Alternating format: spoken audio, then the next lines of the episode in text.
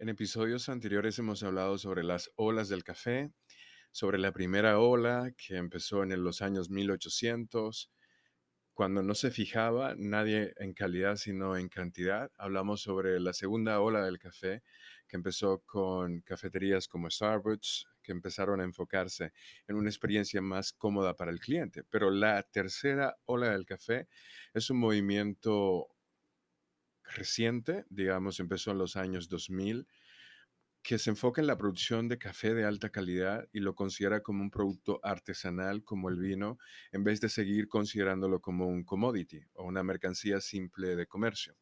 Esto conlleva mejoras en la cadena de producción, la cosecha, el procesado, la importación, el tueste y sobre todo la aparición de tuestes de mejor calidad gracias a los micro tostadores y a los baristas y a todas las personas que intervienen durante toda la etapa.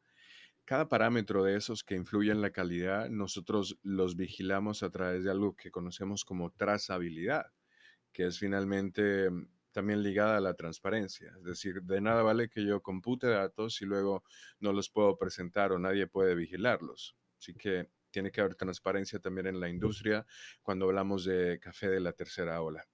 La tercera ola del café se basa en un consumidor de café mucho más sofisticado, un amante de café, como muchos de nosotros nos consideramos. Yo estoy seguro que la mayoría de ustedes que escuchan este podcast es en realidad motivados por esa necesidad de aprender más sobre café. Y realmente la razón por la que nosotros hacemos este trabajo es porque queremos que ustedes estén en el nivel de empezar a exigirnos mucho más para poder lograr mucho más calidad con el café dominicano.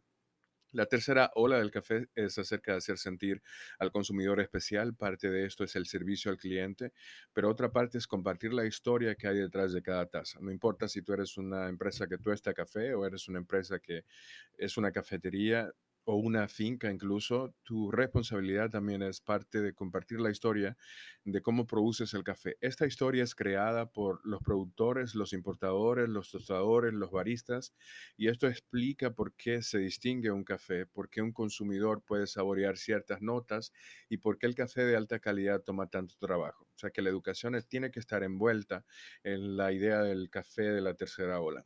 La tercera ola es un concepto acuñado en 1999 por Timothy Castle en referencia al foco de calidad y sobre todo en relación al fenómeno que se vivió en Estados Unidos a partir de 1990 con la aparición de los microtrostadores y el movimiento del café de especialidad. La tercera ola va aún más allá de la segunda y hace más énfasis en la transparencia de la industria del café. El consumidor tiene que tener trazabilidad y conocer el proceso por el cual ha pasado ese café que está consumiendo de la finca hasta la, hasta la taza. Así que es muy probable que tú encuentres información en ese empaque o un enlace que te conecte con una descripción más detallada de ese café que estás consumiendo. Por otro lado, el enfoque de la industria en cuanto a la sostenibilidad de toda la cadena de producción se devolvió también en la tercera ola un elemento sustancial en esta etapa, porque si hablamos de café de calidad, también hay que hablar sobre la subsistencia del café en el tiempo o cómo ese café impacta a las comunidades o al medio ambiente en el que se produce. Entonces, todo eso tiene que estar ahí, trazable, medible, contemplable, realizable, que ustedes puedan analizarlo, porque por eso toman decisiones sobre un café u otro, una cafetería u otra. En ciudades como Tokio, Londres, Los Ángeles, París, la tercera ola del café se ha proliferado de manera importante. Cada día nuevas cafeterías independientes abren sus puertas para ofrecer una experiencia como Starbucks la intuyó, pero en esta ocasión es un enfoque muy particular en la calidad y en la preparación excelente de la bebida.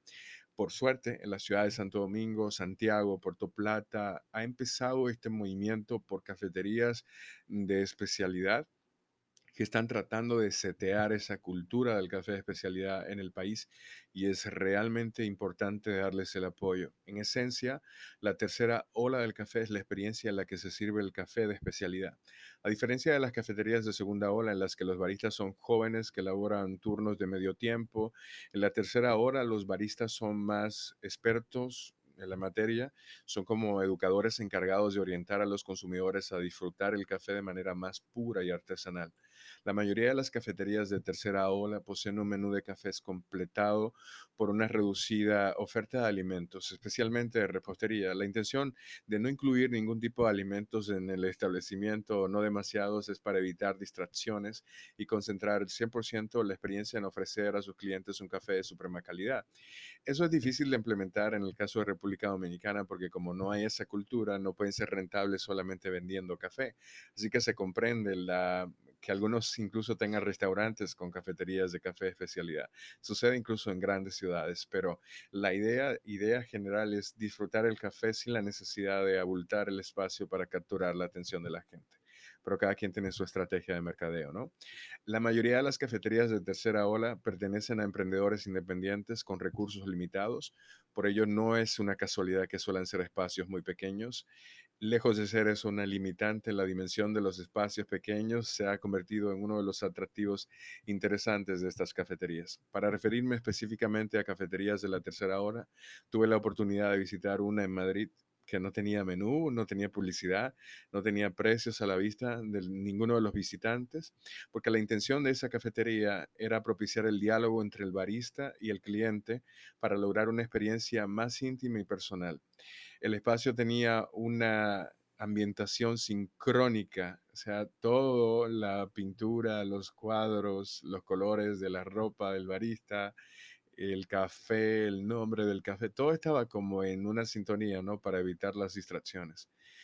Cuando se infusiona un producto de suprema calidad en un espacio como este, con un barista experimentado, en un espacio agradable donde se genera esa experiencia sumamente atractiva para el consumidor, se da ese diálogo en el que se intercambia más información que refuerza la experiencia y al mismo tiempo, una cafetería de este estilo debería involucrar todos los sentidos de los visitantes, vista, tacto, olfato, el oído, el gusto, estimulados en forma sutil para lograr que los consumidores lleven una experiencia única y memorable. Cuando hablamos de los iniciadores del movimiento de la tercera ola del café, por ahí anda Blue Bottle Coffee o la marca de la botella azul de café, que empezó también en Seattle, San Francisco. También por ahí está Intelligentsia Coffee, es otro de los cafés también muy interesantes. En el caso de eh, República Dominicana, Café Maguana es una de las primeras marcas trabajando en el concepto de la tercera ola de forma íntegra y nos llena de orgullo haber iniciado ese movimiento en el país y saber que a través de la escuela de café también estamos complementando la experiencia para crear incluso mucho más beneficios para nuestra industria. Gracias por escuchar.